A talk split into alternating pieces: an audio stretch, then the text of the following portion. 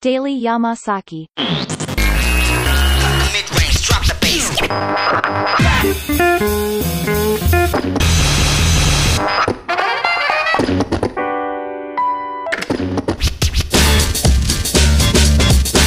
デイリーヤマサ Yamasaki.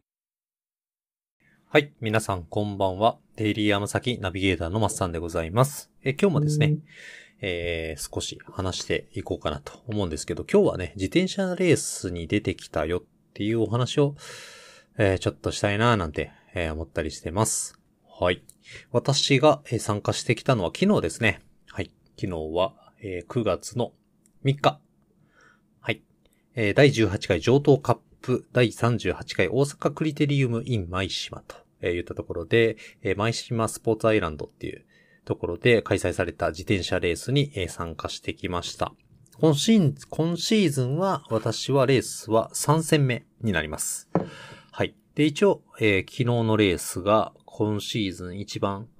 今シーズンは最後の、ね、レースにしようかななんて思ってますけれどもね。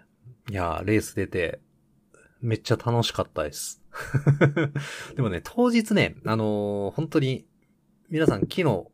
それこそ大阪周辺にいらっしゃった方はわかるかなと思うんですけど、めちゃめちゃね、暑かったんですよね。なんかあの、誰か言ってましたけど、気温計があって、そこが、気温計がなんか37度か38度って書いてたみたいです。はい。ね、すごく太陽も照ってて、私も一日で結構日焼け止め塗ってたんですけどね、なんか日焼けしちゃって、なんか母親にお前真っ黒やな、みたいな感じで帰ってきて言われました。実際に風呂入ったら痛かったしね。あの日焼け止めってどこまで効くんですかね？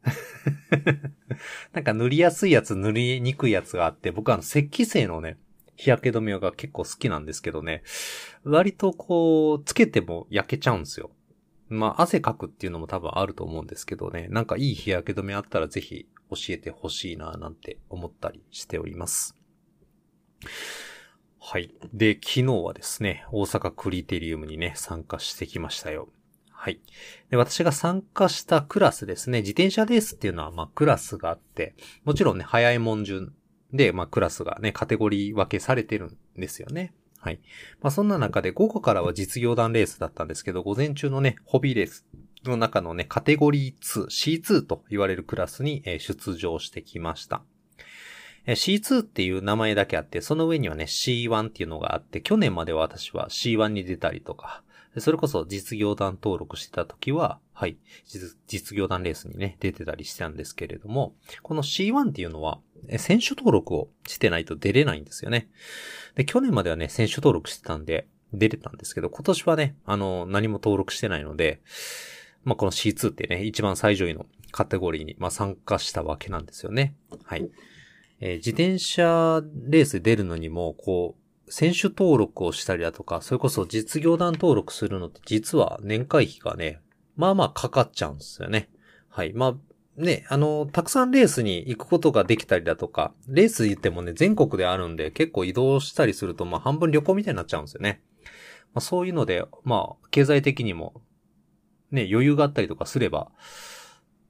いや、実業団も登録したい。いっぱいレース出たいなって思うんですけれども、まあちょっと諸々の事情で結構仕事も忙しく、まあ集中してね、なかなかトレーニングに励めないっていうようなこともあったりしてたので、まあ今年はですね、特に登録はせずに過ごしてて、まあ今回は C2 と言ったところで出てきました。一周がですね、まあそれでこそ、大きな駐車場に楕円形のコースを作ってね、パイロン立てるんですよ。パイロン立てて、楕円形のコースを作るんですけど、一周が850メーターといったところです。はい。で、そこを20周する、まあ、結局のところですね、20周すると、17キロ。はい。えー、の、えー、レースになりました。はい。で、私と同じようにね、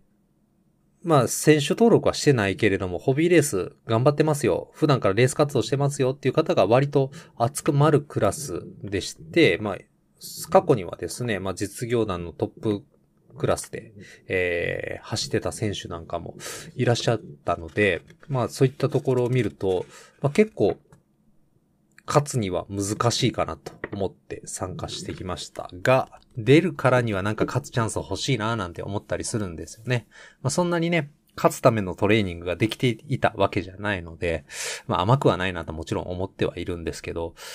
まあさっきも言ったようにこう、大阪クリテリウム自体は38回ですよね。で、私がこの舞島のレースを、に来出したのが、まあそれこそ、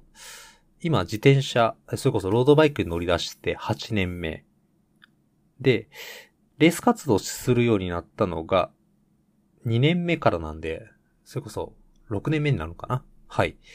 なるんですけども、この前島は割とこう、実家から近かったりとか、まあ遠征とかではね、結構、えー、来ることがありました。で、それ見てるとですね、さっき見たこう、楕円形のオーバル型のコースなので、ね、2本直線があるわけですよ。コーナーとね。はい。2本直線があるんですけど、どっちかが追い風で、どっちかが向かい風になってることが多いんですよね。で、そうなってくると、まあ、自転車って結構風の抵抗が影響を強く受けるんですよね。ん？やってる？風の影響をまあ強く受けるわけですよ。あの、同じこう、平坦、何も風がないところで40キロぐらい、時速40キロぐらい、えー、こいてた力を使って、追い風の時に漕ぐと、だいたいこう50キロ近くなったりとか、逆にですね、向かい風の時に漕ぐと、まあ、そこそ30キロ出すのも大変だったりとか、えー、したりするぐらい風の影響っていうのはすごくでかいんですよね。うん。で、見てるとね、割とね、レースの半分ぐらいまでに、まあ、逃げが決まって、逃げが決まった場合ね、はい。逃げってこう、用意ドンってパーンって始まった途端に、まあ何週かぐるぐるするんですけれども、まあそっからね、集団っていうのが、まあ、いわゆる、何台もね、50代とか20代、えー、自転車が固まって動いてる部分になるんですけれども、まあ、そこだとこう、みんな、みんながいるので、先頭以外は結構風が避けれるんですよね。まあ、そっからですね、アタックって形で、まあ、1台、まあ、なしてはね、多い時は5台ぐらい、はい、出て、えー、逃げ、逃げ切る。はい。まあ、その集団とは別に先に出てですね、先にゴールしちゃうという、え、グループもしくは単独でね、逃げたりするパターンがあるんですけど、前半のうちにそれでこそ、えー、10秒とか15秒ぐらい秒差がつくと、割と逃げ切り勝利が決まりやすいなっていうふうには思ってました。まあ、それもそうなんですよね。なんか結構弱虫ペダルとか皆さん見られたことあります？ね。超流行ってましたよね。今も流行ってるけどね。はい。あれ見ると、こう、前がね、あの、犠牲になって、で、後ろのエースを勝たせると言ったような形がありましてね。まあ、プロのレースでも、そういうのはあったりするんですけど、あれできる人って、なんかね、よっぽど走り込んだ人じゃないと無理なんですよ。そんな簡単にできる話じゃないし、それでこそホビーレースぐらいの、えー、レベルだったら、同じ人レースに同じチームが5人ぐらい出たりとかっていうこともそうそうないし、その5人出たとしても5人とも同じぐらいの、はい、実力が揃ってるかどうかっていうのは結構バラバラだったりするので、まあ、アシストっていう形はなかなか難しいんですよね。で、そんな中考えてると、僕はあのスプリント力で、よーいドーンで思いっきり漕いだ時の力もね、そんなないし、あと、こういったレースってこう、なんて言うんですか。結構ね、速度の緩急が多いんですよ。要は、バーンとこいで楽して、パーンとこいで楽してっていう、こう、マッチ棒にね、え例えられたり僕らの世界っていうか、まあ好きな人の間ではお話ししたりするんですけれども、僕そのマッチ棒がね、あんまないんですよ。まあそんなもんで、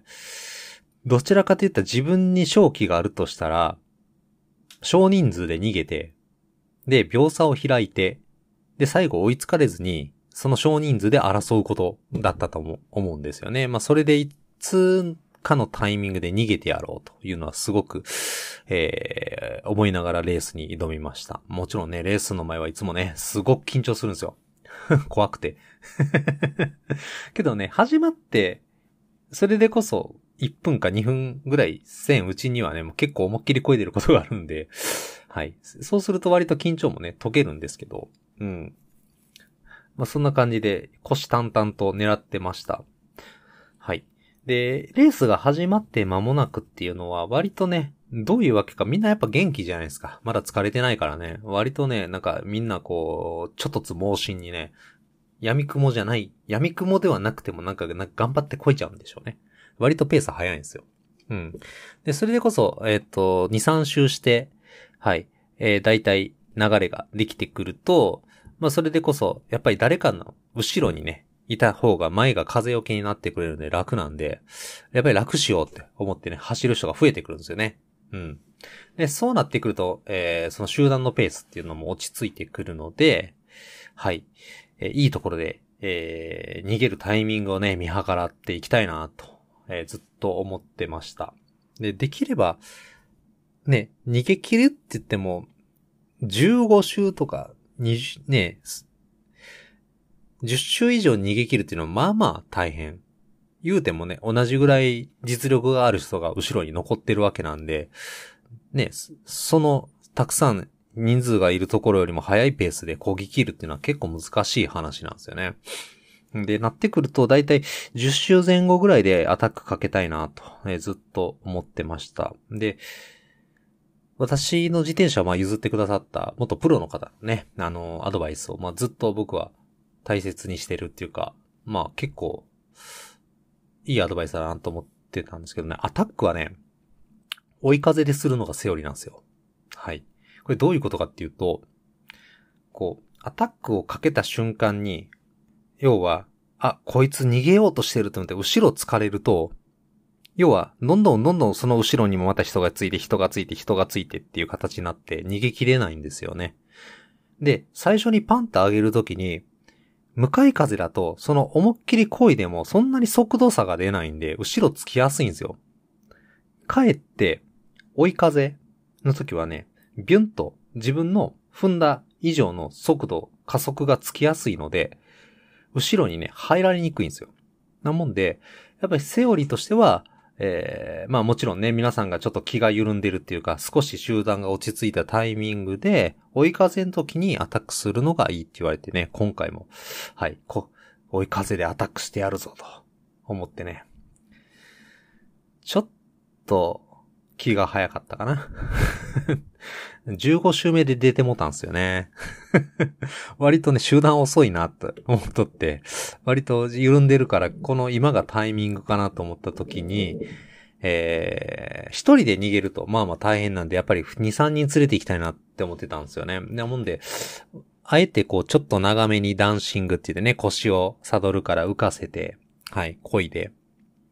アタックをかけたらですね、一人ついてきてくださって、で、秒差もね、えー5、6秒空いて二人で、えー一応逃げがね、開始することができました。やったと。その時はね、思ったんですよ。で、そのまま逃げ切りたいなって。で、ずっと自分一人がね、先頭を走るんではなしに交代交代しながら走るとね、風よけにもなってくれるし、自分もね、それならなんとかいけるんじゃないかなって思ってたので、まあ、他力本願なんですけどね、言うても。な ってたんで、まあそこで頑張ってたんですけど、一緒に回してた相手があんまり回さなくなって、まあ要はあんまり先頭に出なくなって、なおかつ途中でやめちゃったんですよね。あ、これもう無理だなっていう感じだったんですね。えー、先頭逃げてる時も、それこそ10秒とか15秒とかね、うん、いわゆるこう、半周まで行かなくても、結構な、えー、差が後ろの集団との間にできていれば、逃げ切りのチャンスがあるかなと思ったりもしたんですが、まあ結局のところですね、まあ秒差ついてもやっぱ8秒とか、えぐらい。まあそれでもですね、まあ20メーターぐらい、えー差はついてたので、あの、無理ではないのかなとは思ってたんですけれども、まあ結構後ろもね、前がそうやって飛ばしてる速度がそんなに速くなかったせいか、割とこう、リラックスして後ろつ、つい、ね、ある程度感覚保ってついてきてくる感じで。で、一人辞めちゃって、はい。で、自分もね、もうここまで来たらちょっと踏みたいなと思って一人で行ったんですよ。で、一人で行ってやったんですけど、ずっとこう5秒差ぐらいでね、ついてこられて、結局4週か4週半ぐらい逃げたんですけど、いや、これちょっと泳がされてるなって思って、で、このまま頑張って踏むこともできるけれども、ね、それこそ頑張りすぎて、後の足なくなっちゃっても元も子もないなと思ったし、はい。まあ、できたらね、最後の、えー、スピ、スピードアップについていって、なんとか入賞したいなって気持ちもあったんで、私も逃げるのを途中でやめてしまいました。これでね、作戦失敗と。言ったところで集団に戻るんですよね。はい。で、そのからは割とこう、ね、あのー集団って言っても、まあ、15人、20人ぐらいの集団なんですけれども、まあ、その中にいて、ね、時折前の方には出てきては、はい、少し先頭を引いて後ろに引回って、っていう形でね。まあ、それでもね、あの、割と速度の緩急があったりだとか、途中、えー、急にビュンと速度が上がったりして、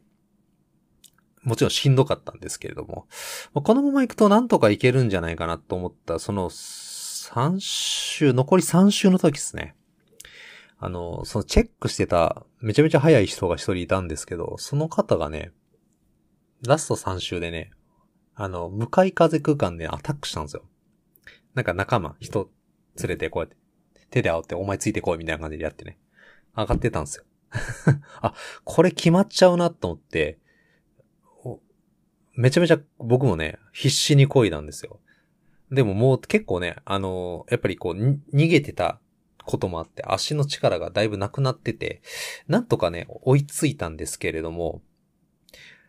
で、追いついて割とね、後ろと差がちょっと開き始めた瞬間だったんですが、そっからね、こう、向かい風区間入ったんですよね。で、その時にね、全然ね、その逃げたよ、私を含めて4人だったんですけど、4人がね、あまり踏まなかったんですよね。で、先頭交代、こう、牽制し合ってて、結局、前が速度上がんなかったんですよ。そしたらもうバックストレートで、まあ、追い風だったんですけど、その追い風区間の最後にはもう後ろの集団に捕まってしまって、で、後ろの集団もこれはやばいなと思ったのが、ペース上がってて、半分ぐらいになって、追いついてきたんですよね。でそこでまた、先頭集団ができて、その中に自分もいたんですけれども、もうそうなってくるともう残り2周なんですよ。そしたら、その追いついてきた人たちって、もう本当にね、この瞬間のためにね、あの、頑張ってきた人っていうか、まあ足を溜めてきた人がほとんどなので、まあ、そっから勢いよくね、集団はペースアップしていったんですよね。で、自分は誰かの風よきになりながらも先頭に食らいつきたいなと思う気持ちで食らいついてたんですよね。で、その、なんていうんですかね、あのチェックしてた強い選手がまた上がってくるもんやと思って一回下がったんですよね。上がってくるもんやと思って、で、その人が上がってきたタイミングで後ろついて、先頭の方まで上がろうって思ってたんですよ。多分その人が着るかなと思ってたんですね。そしたら、その選手を待ってたんですけど、まあ、結構ペースが上がってんで、後ろ振り返って確認すればよかったんですけど、それもちょっとできないぐらいしんどかったのは事実なんですよ。その選手ね、なんか後ろ下がってそのままやめてもたみたいで、気がついたら僕も集団のもう最後尾ぐらいになってて、あ、これやばいと思ってね、そのまま最終周回の、追い風区間にね、えー行った瞬間にもう前に追いつけず、はい、ちぎれてしまったと。逆にね、追い風で離されてしまったっていう形でね、最後の、えーゴール争いにね、加われなかったんですよね。ちょっと悔しかったですね。今思い出しても悔しいなと思います。まあ結局のところ、えー、順位は10位といったところで今回はね、はい、表彰台に上がることはできませんでしたが、まあそんな感じの話です。しかしでも、終わってからね、考えたらやっぱりめちゃめちゃ面白かったなっていうのはまあ正直で、やっぱりこう、レースって生ものだなって自分が思うようにもならないし、まあその瞬間瞬間の状況と自分の判断が、えーまあ勝利を手繰り寄せるもんだと思うし、まあそれに伴ってですね、まあ普段のトレーニングっていうのが嘘をつかないんだなってやっぱり、改めてね、ちょっと感じましたね。ってことでね、またちょっと頑張ってもう一レース出たいななんて思ったりもするんですけれども、うん。なんかここで無茶してね、こけたりだとか、自転車壊したりだとかしたらですね、まあ、すぐにね、新しい自転車買えるほど裕福じゃありませんし、ね、体もこう、ね、それこそ怪我をしてしまったら、またね、どっかで自分が自転車で転んだ時の話もしようかなと思うんですけど、はい。まあそういう方が起こって大怪我でもしようもんなら、またね、自転車には乗れなくなっちゃうし、まあ社会的な立場もあったりとかするので、まあ無茶はせずですね、はい。また来年に備えて、えー頑張っていきたいなと思います。そう。まあ実際にね、自転車乗ることはめちゃめちゃ好きですし、で、それだけじゃなしにね、サドルの上でも、えー、友達と一緒にトレーニングしたりだとか、サドルを、サドルを降りてもですね、はい、えー飲む練習をしたりだとかね、するのがね、めちゃめちゃ楽しいんですよ。やっぱりそういう仲間っていうか、えー友達とのね、縁、ご縁がなくなったら嫌だなと思うし、できるだけね、長い期間、そういった形で皆さんと楽しみたいなって気持ちもあるので、はい。ある意味ね、計画的に身の振り方を考えながら、また自転車を楽しんでいきたいななんていうふうにも今日思ったりしてます。かっこいいこと言ってますけどね。いやー、しかしなんか、もっとトレーニングして強くなりたいなってやっぱレース終わったら思っちゃいます。それがね、もう沼なんですよね。はい。まあ、今回でね、この、実は、その38回続いた大阪クリテリウムが今後も続くかどうかわかんないんですけど、一旦この舞島っていうステージはね、なくなるみたいなんですよね。なんでなくなるのかっていうと、あの万博？大阪で万博があるので、まあ、それの、なんか準備かなんかでその舞島が使われるそうですね。で、それで使えなくなっちゃうって言ったところがあるので、まあこの舞島最終戦、はい、参加できたことはすごく、えー思い出に残るのかなと思いつつ、まあ来年以降はどういった形になるのかっていうのは少しね、楽しみでもあります。はい。皆さんいかがでしょうか？自転車レース走ってみま、走ってみません？なかなかね、あの始めて間もない状態で自転車レースってものすごくハードルが高いんですけれども、安全に走れればね、ものすごく、なんかこう、楽しいですよ。なんか全然回答になってないな。そう。なんとも言い難い。やっぱりこう速度出るっていうのが、まあちょっとね、やっぱりこう恐怖感っていうか、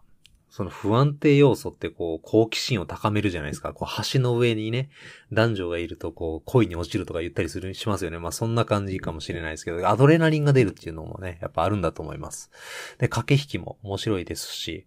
それでこそタイムトライアルとかだったらね、誰かと競い合う。まあその場でね、直で競い合うっていうよりは、え自分自身との戦いでもあったりとか、えするようなシーンもあったりとかしてね。はい。まあちょっとマラソンに似てたりもするんかな。まあそういったレースもすごいおすすめではございます。はい。っていったところで、昨日ね、自転車レース行ってきましたよっていうお話を、こう今日はさせていただきました。はい。えー、皆さんお聞きいただきありがとうございます。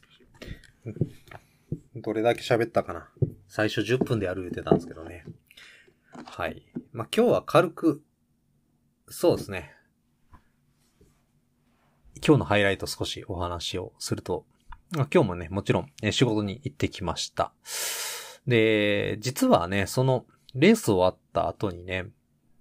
美容室っていうか、さ理髪店ね、美容室じゃない、理髪店。はい。散髪屋さんをね、予約してたんですよ。で、いつもや、行ってる散髪屋さんが、あの、なんか店舗改装かなんかで閉まってて、で、行くとこないなって思ったところで、その私が子供の時からね、やってる、えー、理髪店ジュピターっていうのがね、あの、うちの地元にあるんですよ。で、まあ、3500円出してカットしてくれるんですけど、ずっとあるのは知ってたんですけど、一回見たことなかったんですよね。その駅ビルの中にあるんですけど。で、駅ビルの中にね、こう、それこそ歩いて行って、カットしてもらって、今日はね、それこそ新しい髪型で出社したわけなんですけど、なかなかいい感じっすね。で、は、そうのね、散髪屋さんもね、家族経営なんですよ。で、切ってくださったのは、えー、た、おそらく、おと、そこにいらっしゃったあの、もうおじいさんですよ。おじいさんの息子なんですよ。で、おじいさんの息子の息子がシャンプーしてくるんですよ。でもこう、本当に昔からあるタイプの散髪屋さんで、みんなこう、黒のこう、スラックスに、上こう、白のカッター着て、で、私のカット、私以外お客さんいなかったんですけど、大丈夫かなと思いながら、切ってくださった方もね、もう本当にな、ボーイみたいな髪型したあの40代後半の、まあおじさんなんですけれどもね。うん。でもね、すごくね、丁寧に切ってくれたんですよ。はい。なんか、こんなに丁寧に切ってもらうことってなかなかないなって思うぐらい、あと髪型のセットの仕方であったりだとか、はい。えー、なんて言うんですかね、細かいところの毛の処理であったりだとか、で、全体的なバランスを見たりだとか、いったところの、で、ね、見てると、本当になんか、あ、この方は割と本当にこう、散髪するの好きな人なんやなって思いながら見てましたね。うん。だからちょっと、まあ3500円かかりますけどね。まあカットとか、あと顔剃りとか入れたら4200円ぐらいするんですけど、またぜひ行ってみたいなと思いますし、そのね、理髪店、理髪店、散髪屋さんに勧められたのがムースなんですよ。なかなかね、僕らの年代ムースつけるってないやないですか。あの、僕らよりもちょっと上の世代だと結構あるかなと思うんですけど、僕らが高校生とか、それこそ整髪量、すごくこだわってた時期って、高校生ぐらいですよね。その時ってこう、本当にね、ジュークとか、わかります？はい。ジュークとかね、流行ってた時で、みんな髪の毛ね、ツンツンっていうか、こう毛先をこう遊ばせる。なんやねん、毛先遊ばせるって。って今でに思いますけど。で、結構やっぱりワックスが多かったんですよね。はい。で、ワックスもしくはジェルみたいな感じだったんですけれども、最近は割とこう、ウェット系の髪型にされる方が多いこともあるので、なんかムースだとね、あの、すぐ固まるし、髪型崩れなくていいですよって言われたんですよね。確かにその通りやなと思ってて、今まではこう、なんていうんですかね、こう、ワックスとジェルが混ざったようなやつ。結構ね、ウェット感が出るんですけど、で、か、髪の毛もね、そう、それこそセットした時はすごいまとまっていいなって自分でも思ってたんですけど、それこそ汗かいたりと、動き回ったりとかするともうそれこそ仕事の終わりぐらいになって結構崩れてくるんですよね。ね、そんなに僕もね、あの、髪型気にするっていうか、ね、もうそれこそトイレ行って鏡見て直してっていうのが、まではしないので、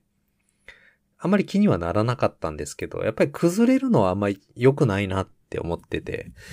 そう。できればね、仕事の終わりまで同じ髪型がキープできればいいなぁなんて思ってたりしたので、ね、今回ちょっとね、ムースつけてもらって最後出てったんですけど、パリッパリに決まって、ちょっとムース欲しくなりました。どうですかね？みんな、皆さんこのポッドキャストを聞きの中で、普段ムース使ってるよって方いらっしゃったら、おすすめのムース。はい。ぜひ教えてください。買いに行きます。ムースって聞いたらもう本当にね、昔おとんが、あの会社行く前につけてたイメージがな、なくて、それをね、借りてね、小学校の時パリパリにして行ってたんですよ。マセガキみたいな時があったんで、はい。そのイメージしかないから、なんか、あえて自分が買うまでもないのかなっていう感覚がどっかにあるんですけど、ね。でもこう、やっぱりこう、サラリーマンとして、ね、結構、営業の顔になることもあったりするので、その時にね、汗でこう、髪の毛が乱れてたりするとあんまり良くないなと思うんで、ちょっとね、ムース買うの検討してみたいなって思ったりします。はい。って言ったところでですね、え今日のお話はまあこれぐらいに、えさせていただきまして、はい。えー、そろそろね、はい、お別れの時間とさせていただきたいと思います。またね、あの、皆さんお聞きのプラットフォームでのね、評価であったりだとか、コメント入れてもらえるとすごく嬉しいので、よろしくお願いします。Spotify だとね、フォローとかも、えーしていただけるようになってますし、えー各種、まあ、例えば Apple Podcast でも結構ですので、フォローしていただけると、すごい嬉しいです。はい。おじさんですが、すごく喜びますので、よろしくお願いいたします。はい。ではでは、またですね、えー収録の方続けていきますので、また次回のエピソードでお会いしたいと思います。それでは皆さん、さようなら。